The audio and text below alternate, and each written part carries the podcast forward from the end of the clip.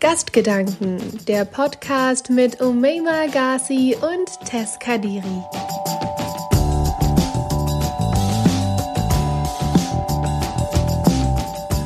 Okay, Umeima, der erste Podcast, ein funky Hello. Willst du mal so ungefähr erzählen, wo wir gerade sind, wie viel Uhr es ist, was wir gerade so machen? ähm, ja, also ich bin in meinem Zimmer. Es ist 22.34 Uhr und ja, wir nehmen hier eine Podcast-Folge auf. Und unser Podcast heißt Gastgedanken. Warum, liebe Tess? Super Einleitung, ja. Gastgedanken.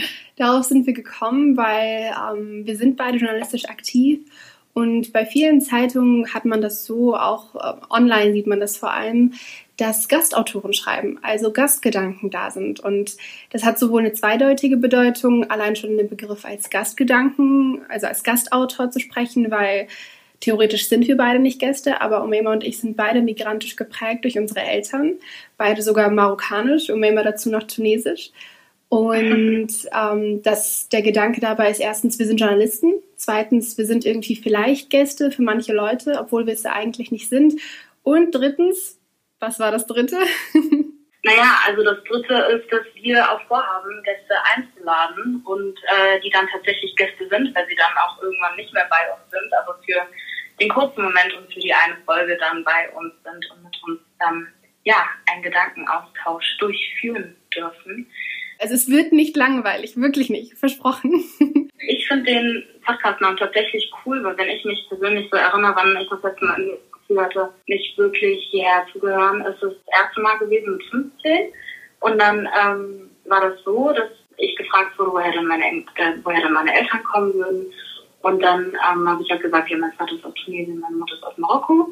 Und ich bin aber Hamburgerin. Und dann hieß es, dann, hieß es von der einen Frau, die mir dazugehört hat, ähm, dass ich gar keine Hamburgerin sein könnte, weil meine Eltern ja nicht hier geboren sind. Und nur rein Deutsche dürfen sich Deutsch nennen. Und das war für mich so ähm, der erste, also der erste Kontakt überhaupt zu so ja, Anf Anfeindungen. Also ich habe das davor nie erlebt. Und ja, ich fand das so krass, weil ähm, ja, also ist noch nie, ist nie vorher vorgekommen.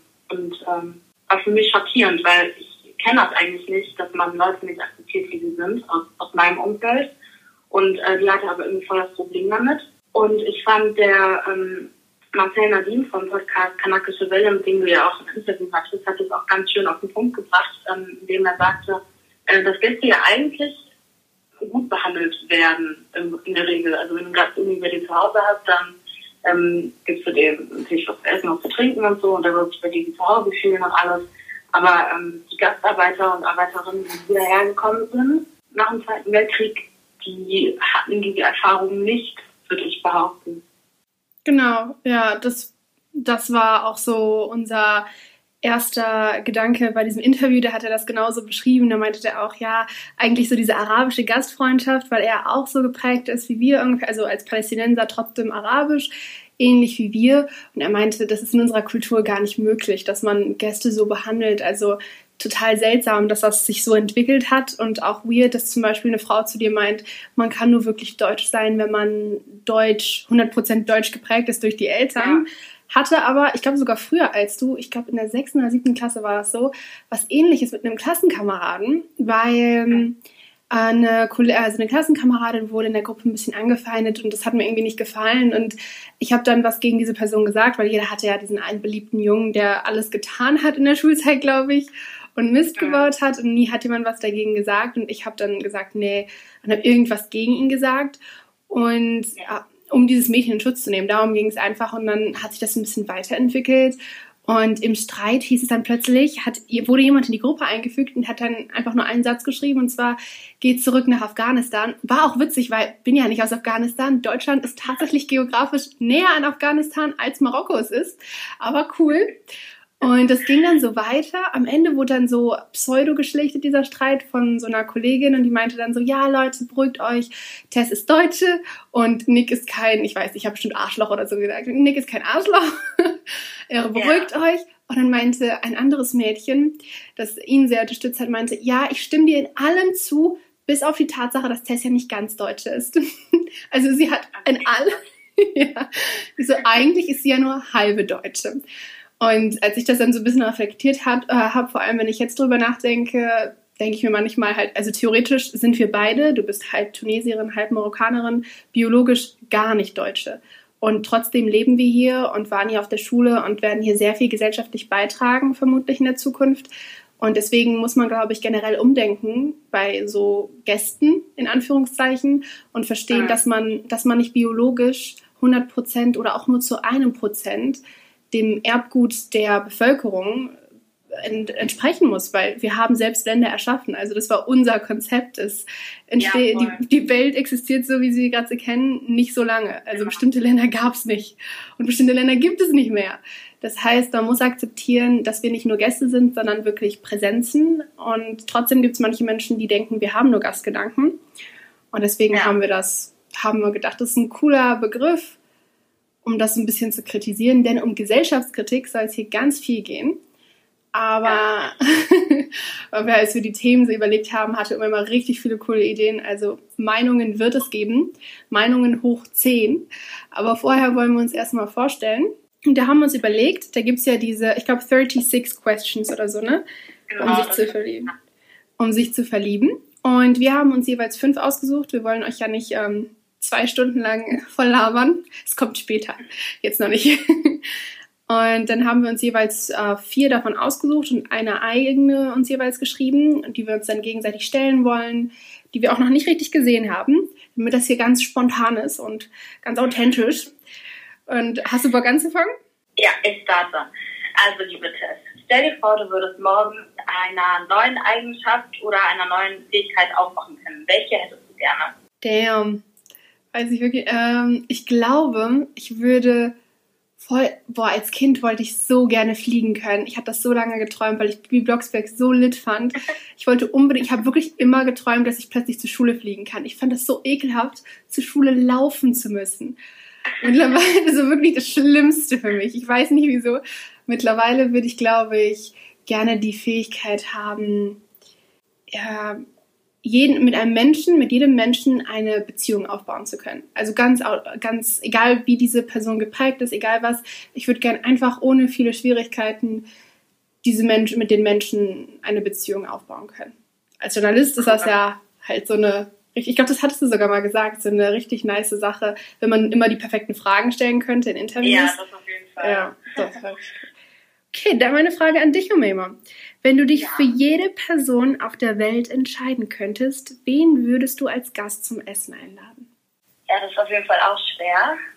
Aber von allen lebenden Menschen würde ich, ähm, weil ich mir letztes Jahr schon sehr viele Interviews mit ihm, über ihn anschaue, wahrscheinlich Gregor Gysi einladen von den Linken.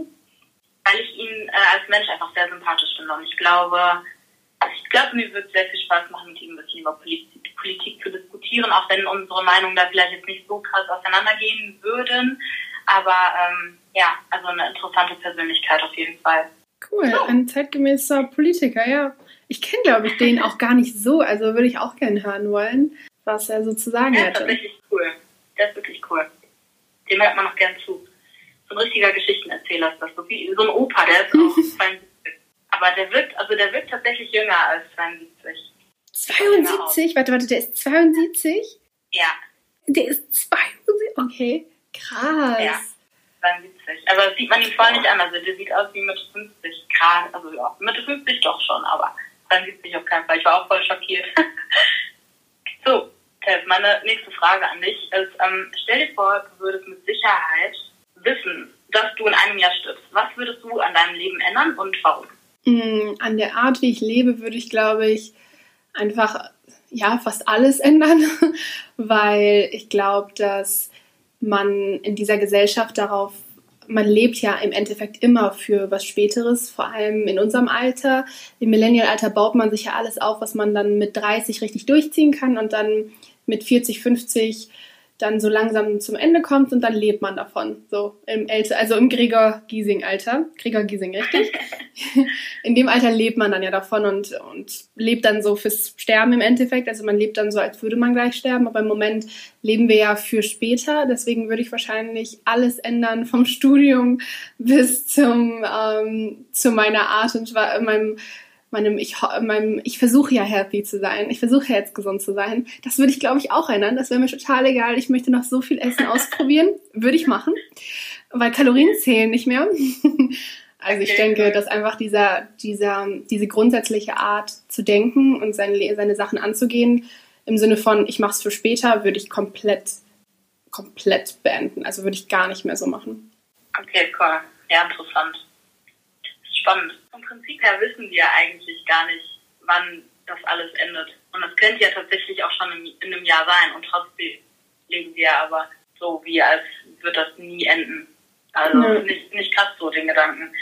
Macht auch so ein bisschen Angst. Also wenn man jugendlich macht, ist und sich denkt, Angst, ja. ja Okay, positiver. Meine Frage ist ein bisschen, hat nichts mit Tod zu tun. Wärst du gerne berühmt? Und wie würdest du sein? Also, was wärst du so für ein, eine Celebrity, Umema? Also, ob ich gern berühmt wäre? Also, mein jüngeres Ich würde auf jeden Fall Ja sagen. Ich glaube, ich sag auch Ja. Ich glaube, ich wäre gern berühmt, aber nicht um berühmt zu sein, sondern ähm, um anderen ein Vorbild zu sein. Ja, also ich glaube, ich, ich bin ein Vorbild und ähm, nicht weil ich so toll bin und perfekt und so, aber ähm, ja, ich glaube, viele drehen sich irgendwann früher oder später ein, dass sie nicht das schaffen können, was sie sich vornehmen aufgrund von äußeren Umständen. Und es kann auch für den einen schwerer sein und für die andere leichter aufgrund von äh, monetären Verhältnissen. Der Vater ist irgendwie Akademiker und die Mutter auch. Und dann wächst irgendwie auf in einem Haushalt, wo dir, keine Ahnung, Musik früh beigebracht wird und so. Ähm, aber es, es, muss nicht so sein und ich will auch nicht sagen, ich bin jetzt das perfekte Beispiel dafür, dass jemand von unten nach ganz oben schaffen kann und das passiert immer so. Nein, das sind meistens Einzelfälle, aber ähm, ich glaube, das gibt Hoffnung vielleicht und ähm, ja, deswegen wäre ich gern so gut. okay. Genau. Ähm, Tess, erinnerst du dich an einen extrem peinlichen Moment in deinem Leben? Ich glaube allein schon, weil man muss vielleicht kurz erzählen, wie wir uns kennen und wo wir gerade jeweils sind, weil du bist ja gerade in Hamburg, ich sitze in Duisburg, ähm, Corona bedingt bei meinen Eltern normalerweise eigentlich, also bin ich eigentlich in Bonn und wir haben uns durch Funky tatsächlich kennengelernt, ähm, die Zeitung, für die wir gerade auch diesen Podcast aufnehmen. Und ich weiß nicht, wer wen angeschrieben hat, aber meine ersten Erinnerungen an Omema waren ihr Artikel, für den sie einen Preis gewonnen hat, den ich auch mega cool fand. Und das war halt so, dass wir uns jetzt eigentlich so ein Jahr über Instagram kennen, aber irgendwie auch nicht ganz. Aber von diesem peinlichen Moment, ich, deswegen nehme ich, glaube ich, den weiß halt, deswegen nimmt sie auch diese Frage, weiß Umema was, weil der, das war wirklich, okay.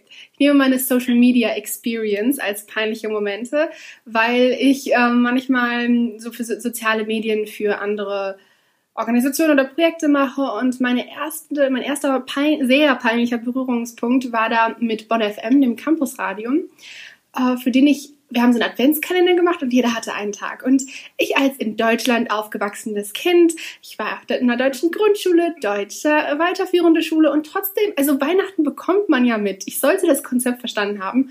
Wir haben gemerkt, habe ich nicht. Ich war am 16. Tag dran. Ich mache das Video fertig, ich poste es auch direkt und dann lächle ich da in die Kamera und also ich weiß wirklich nicht, was ich da falsch gemacht habe. Und dann wird, wird Bonn FM angeschrieben und die Leute sagen, hey, seit wann gibt es denn einen 16. Advent? Weil ich tatsächlich dachte, jeder Tag bis zum 24. Dann ist doch Weihnachten, oder? 24. Ne? Okay, gut. ich habe es jetzt verstanden. Okay. Wäre der erste Advent, zweite Advent, dritte Advent, vierte Advent und ich hatte halt den 16. Advent. Ja, turns out nein es gibt keine, es gibt nur vier Advente und das ist irgendwie an jedem Wochenende so. Für die, die es nämlich noch nicht wissen, genau wie ich, gibt es bestimmt tausend Leute. Ich bin mir sicher, keiner weiß das eigentlich wirklich, dass es nur vier Advente gibt. Und am Sonntag zündet man dann immer irgendwie die Kerze an und dann ist der erste Advent, zweite, dritte, vierte. Ne? Genau. Okay, gut. Ich war mir nicht so sicher. Da, das war auf jeden Fall der erste Moment, den ich auch nicht vergessen werde so schnell. Der zweite ist äh, vor kurzem für die Users gewesen, für die ich ein bisschen aktiv bin und auf Social Media, vor allem Corona-bedingt, haben wir an so einer Digital Challenge teilgenommen. Und da sollte jeder so ein Plakat halten und so ein Wort drauf haben. Und es war richtig schön. Ich war genau die in der Mitte. Also es waren so neun Leute und ich war genau im Zentrum. Und mein Wort war behind nicht schwer. Ich habe, glaube ich, 20 Fotos gemacht, habe dann eins ausgewählt, habe es ihm geschickt. Äh, also dem, der das am Ende zusammen macht, der hat es auch nicht gecheckt. Und dann am Ende schreibt, schickt mir eine Person das Bild und ist so, das kann es sein, dass du das N spiegelverkehrt hast. Ich muss aber sagen, es ist zwei Leuten nicht aufgefallen beim Posten. Also ich kann nichts dafür. Ich habe dann später nachgeguckt. Man kann ja nachgucken, wer die das Bild ähm, einen Beitrag rumgeschickt hat oder gespeichert hat. Und es macht mir schon ein bisschen Angst, wie viele Leute das rumgeschickt haben. Ist für meinen Ruf vielleicht nicht so gut. Aber hm, habe ich in einem Jahr was zu machen, würde ich sagen. Aber auch was Eigenes ist doch super, super erkennungswert. Ich meine, genau. Das Mädchen, das Behind falsch schreibt. Weniger peinlich, ein bisschen, ein bisschen schöner bitte von dir, Omema. Was ist es, für das du in deinem bisherigen Leben am dankbarsten bist? Ich glaube tatsächlich, ähm, dass, dass ich dankbar bin. Mal mehr, mal weniger. Aber ähm, also ich versuche das tatsächlich zu sein, dankbar zu sein grundsätzlich. Und ähm, aber auch, dass ähm, ich in den Situationen, wo es vielleicht gerade nicht so rund läuft, ähm, immer noch das Gefühl habe von, es kommt besser und es wird besser. Und ja, also das ist so, dass, dass man irgendwie die, dass ich irgendwie die Hoffnung nicht verliere. Dafür bin ich sehr dankbar. Hast du auch so eine Sache, auf die du so stolz bist, also auf einen eigenen Erfolg? Das mein, das habe ich nicht so richtig formuliert. Aber hast du so eine Sache, auf die du bis jetzt so richtig, es interessant von jemand Jungem zu hören, weil Omema und ich sind beide noch 18 Jahre alt und da ist es cool zu hören. So, worauf, worauf bist du bis jetzt am stolzesten? Ich bin, äh, ich bin tatsächlich stolz auf die äh, zwei Preise, für die ich, die ich für diesen einen Artikel, äh, ich hab, bin nicht, nicht deutsch, nein, ich bin nicht deutsch, weil ich keine Boxwurstmark, Fragezeichen, Ausrufezeichen bekommen habe. Ich weiß nicht, ob dieser Satz jetzt grammatikalisch richtig war, wahrscheinlich nicht, aber egal. ist okay. Ähm, auf jeden Fall, das ist voll cool.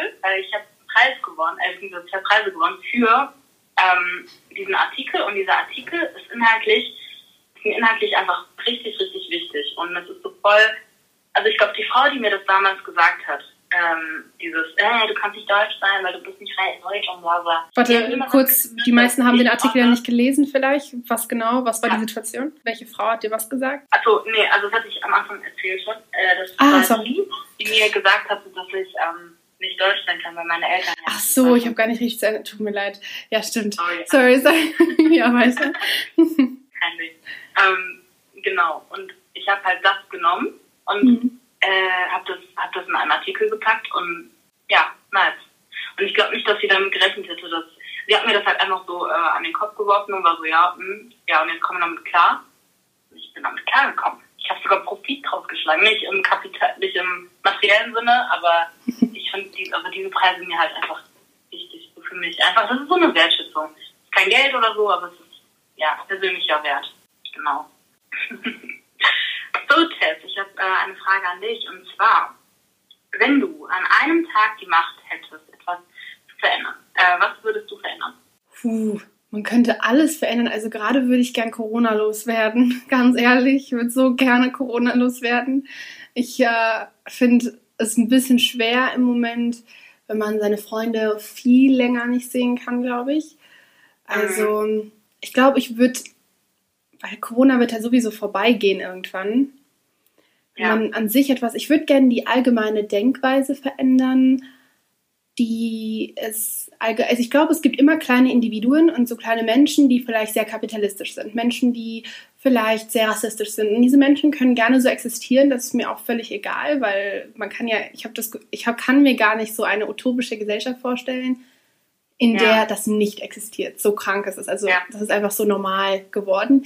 Ich würde aber gerne so ein gesellschaftliches Allgemeinverständnis haben, bei dem es klar ist, und ich glaube, wir kommen dem auch näher, dass Sachen, die diskriminierend sind, nicht okay sind. Weil Corona werden wir ja. überstehen, Corona werden wir überstehen, aber wieso sind Leute gerade so darauf fokussiert, dass es in Asien gestartet ist? Ein Chinese, alle erzählen, oh mein Gott, dieser Chinese, der eine Fledermaus gegessen hat, Leute werden rassistischer. Dann stellt, das ist etwas, worüber wir auf jeden Fall in der Folge reden müssen, französische Wissenschaftler schlagen vor, dass man Corona-Tests in Afrika macht. Und so viele ja. Sachen, die die aus Corona entspringen, die schlimmer sind als diese Pandemie selbst, weil wir sie okay. hoffentlich bestehen werden, irgendwie überstehen ja. werden. Also finde ich, ich hätte gern dieses Allgemeinverständnis, wäre ich gern los. Dann können diese ganzen Weltkatastrophen kommen, aber wenigstens kann man einen Zusammenhalt spüren, einen gesellschaftlichen ja, okay. Zusammenhalt. Sehe ich auch so.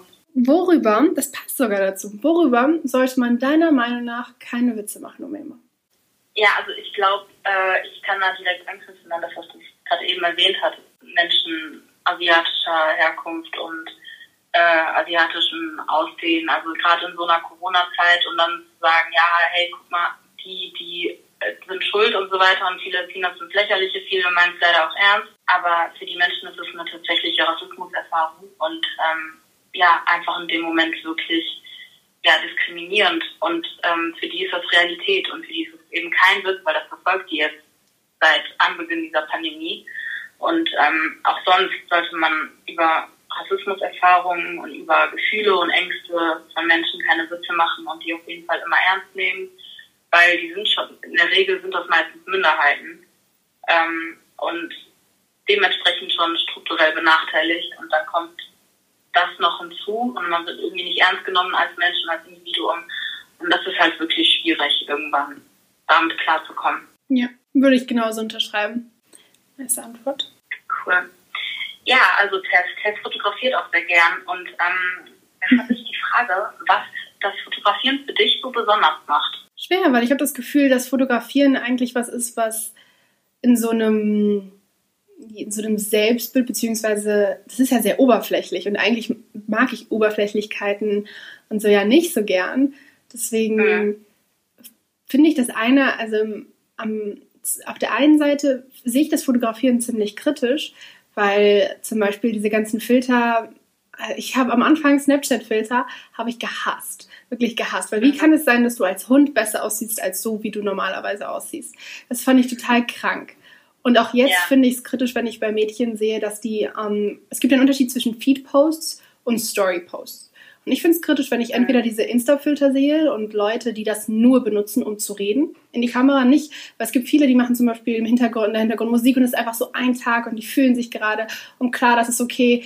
Aber es gibt manche, die, die können nur mit diesen Filtern Sachen posten und die können zum Beispiel nur ähm, in ihrem Feed nur Bilder mit dieser diesem Filter machen, der das die Haut glättet und die Augen groß macht und meistens auch heller macht und bla bla bla. Ich finde, das ist kritisch. Und deswegen sehe ich Fotografie, vor allem verbunden mit sozialen Medien, manchmal mega kritisch. Aber, und das ist das Ding, die Fotografie, die meistens nicht so gut ankommt, die auch auf sozialen Medien meistens vom Algorithmus nicht als so gut angestuft wird, finde ich persönlich richtig cool. Also diese Ästhetik, die nicht unbedingt schöne Haut hat oder ähm, perfekte, ich weiß nicht, die ich persönlich fotografiere, ich meine ja nicht die Fotografie von mir selbst, sondern die Fotografie von anderen Leuten, daran mag ich es einfach, so Sachen zu capturen, die vielleicht so ein alter Mann sind oder ähm, ein Mädchen, das nicht perfekt hat. Also all diese Sachen, die theoretisch nicht ästhetisch wären und die man von sich selbst wahrscheinlich nicht aufnehmen würde, weil man sich selbst dann nicht hübsch findet. Das macht für mich Fotografieren besonders. Also wenn man das hinkriegt und ein bisschen davon wegkommt, von dem, was algorithmisch von Social Media, äh, Social Media Plattformen als gut eingestuft wird oder ähm, was einen im besten Bild dastehen lässt. Weil das ist so für mich diese, das ist halt Make-up-Fotografie, das ist für Konzerne, das ist Werbung, aber das ist nicht so Fotografie, an der man richtig Spaß hat und für die das Herz brennt. Ja, das Coole ist ja auch, ähm, also du als Fotografin hast ja die Linse praktisch und dann das Medium in deiner Hand und was du dann daraus machst, dann das jetzt dir überlassen. Also kannst du, wie du schon ähm, gesagt hattest, ähm, entweder positiv verwenden oder halt so, dass du irgendwie einen gesellschaftlichen, ja, so einen Druck vielleicht auch auf Jüngere erzeugst, indem du irgendwelche Ideale ja, hochpreist, die vielleicht gar nicht so real sind. Ich meine, Kinder hat eine perfekt glatte Haut. Und trotzdem hat man das Gefühl, alle auf Instagram haben diese Haut, aber das ist ja nicht der Realität entsprechend. Genau, und also was ich halt denke, ist, du kannst perfekt glatte Haut haben, das ist voll okay und deswegen hasse ich diese Leute nicht ja. oder finde die negativ. Aber es ist ein bisschen ja. kritisch, wenn du manche Mädchen, die du in echt kennst, siehst, dass die, ja. die können halt Fotos mit perfekt glatter Haut posten. Das meine ich gar nicht. Klar, du willst das schönste Bild von dir posten. Alles okay. Aber warum postest du nur Bilder mit einem Filter? Das macht mir Angst, wenn ich das sehe und ich merke, diese Person kann nicht davon wegkommen. Dann ist es für mich wie so ein, ein surreales Bild von einem selbst und es ist auch nicht mehr wirklich Fotografie, sondern das, wozu Fotografie gemacht wird, weil alle ein Handy haben und eine Top-Kamera mit iPhones. Das, das ist für mich so das Negativbeispiel was man gut durchbrechen kann. Aber ich sage jetzt nichts gegen Mädchen, die zum Beispiel als Influencer vielleicht nur schöne Bilder von sich posten, voll okay, aber komm damit klar, dass du in Realität anders aussiehst. Das ist halt das Ding. Ja, und es ist vielleicht auch die Frage, was Schönheit ist. Das ist jetzt ein Riesenthema, mhm, aber ja. ähm, Schönheit ist für mich halt auch genau das, nicht perfekt sein. Und auch diese, aber es gibt ja verschiedene Body Positivity Seiten und so, die dann ähm, Dehnungsstreifen sichtbar ähm, machen und das abfotografieren mit Absicht und da direkt den Fokus drauflegen und so weiter. Ja. Und so viel zu my, einer meiner Passions. Jetzt kommen wir zur letzten Frage an Umeima und da geht es auch um eine Sache, die sehr dear to her heart ist, und zwar Musik. Ich wollte dich nämlich fragen, welches Musikgenre, äh, Genre, Genre, welches Musikgenre ich kenne mich so gut mit Musik aus. Wow, Musikgenre. Magst du am meisten? Und was macht dieses Genre so special für dich? Also die Frage ist tatsächlich einfach zu beantworten. Ich höre zwar viele verschiedene Musik, aber ein Genre, was mir sehr am Herzen liegt, ist definitiv äh, Hip-Hop. Und ähm, spezifisch auf Musik da halt ähm, Rap. Und äh, für mich macht dieses Genre das Genre so besonders, weil, hä, das Genre muss das noch, ja das Genre ist besonders, weil, ähm, weil das Genre sehr authentisch ist und ähm, einfach so ein Spiegel, also grundsätzlich ist Kultur und Musik und äh, Kunst, das sind ja alles Spiegel der Gesellschaft, aber äh, ich finde im Rap ist der Spiegel besonders scharf und die Dinge werden besonders klar und deutlich und ähm, es sind nicht nur schöne Sachen, aber ich finde, man muss die Sachen trotzdem benennen und das machen viele Rapper und Rapperinnen. Also viele von denen auch nur oberflächlich und viele von denen auch nur so angekratzt, aber es passiert und es ist wichtig.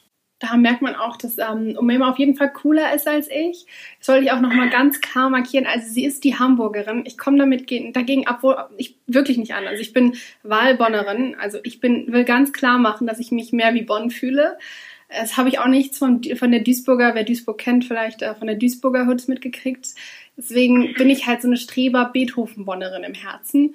Und wir müssen definitiv über Rap und was das so bedeutet ähm, reden, weil ich glaube, vor allem für migrantisch geprägte ist das ein interessantes Thema. Und wenn man mit vielen ja. Deutschen redet, ist es meistens so ein, so ein Thema mit, ah, hm, ha, finden wir nicht so cool oder dieses Mega-Hype. Was auf jeden Fall mit Vorurteilen ja, ist, ja. Richtig krass mit Vorurteilen. Eben, genau, also da müssen wir sowas von drüber reden, weil ich würde da gern mehr so eine etwas expertenmäßige Meinung hören, weil ich bin halt dann die Deutsche, die nicht versteht, worum es geht. Ich bin jetzt auch keine Expertin, aber ich höre es einfach sehr gerne.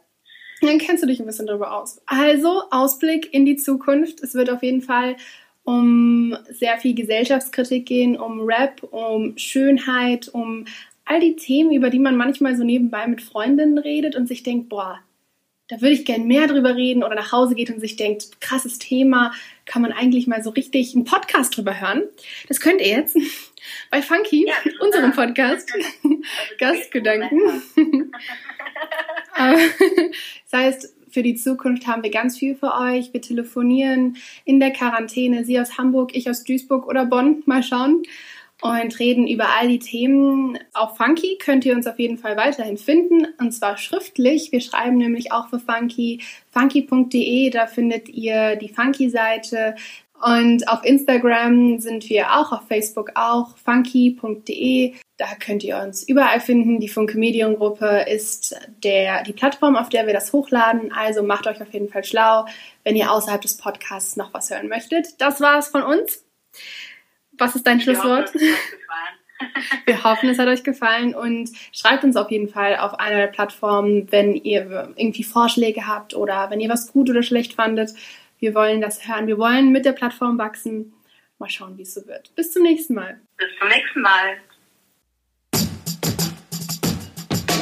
Ihr hörtet Gastgedanken, den Funky Podcast der Funke Mediengruppe mit Tess Kadiri und Omei Magasi.